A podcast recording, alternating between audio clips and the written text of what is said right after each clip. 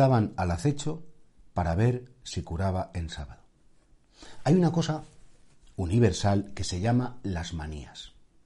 Hay gente que tiene manías. Manía una persona, manía a un grupo concreto, manía a un equipo de fútbol, manía a, a un grupo, a un país o a un... Claro, y este, ser maniático te hace tener prejuicios y te hace mirar, pues negativamente, como con un prejuicio, a cualquier persona que tú has decidido que porque pertenece a un colectivo, porque es de un modo, porque se equivocó una vez y ahora has cogido manía, ya no puedes quitar la etiqueta.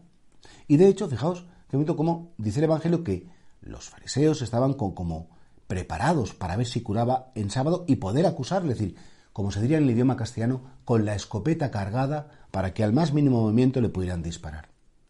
Y es que nosotros no podemos hacer un juicio definitivo sobre nadie. Nosotros no podemos juzgar a un colectivo por el error de un individuo.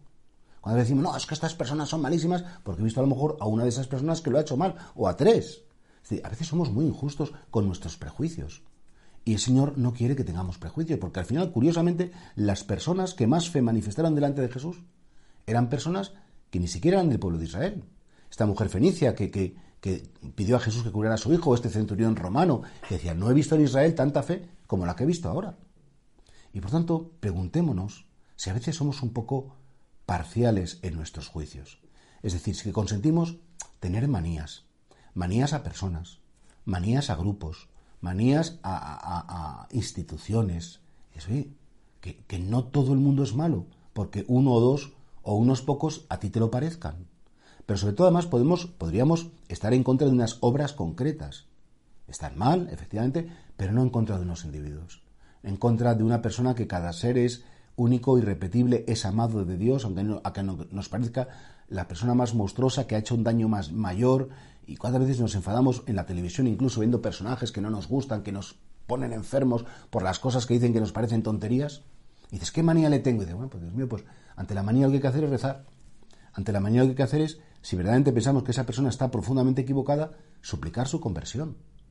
Y no llenarnos de agresividad, como estaban los fariseos con Jesucristo, no tener esos prejuicios terribles que me hacen ya, diga lo que diga, haga lo que haga, ocurra lo que ocurra, oponerse. Incluso nos puede pasar dentro de la familia, puedes tener manía a una cuñada, puedes tener manía a una nuera, o, a tu suegra, o incluso a veces el marido a la mujer, o la mujer al marido se pueden como coger manía y entrar en una espiral oscura, negativa, dañina, que puede destruir muchas relaciones humanas. Por eso sí, el cristiano es alguien que no tiene que deber más que amor a los demás. Y si ves o vemos que hemos cogido manía a alguien, Señor, limpia mi corazón para que nunca juzgue y esté siempre abierto a que la persona lo pueda hacer bien.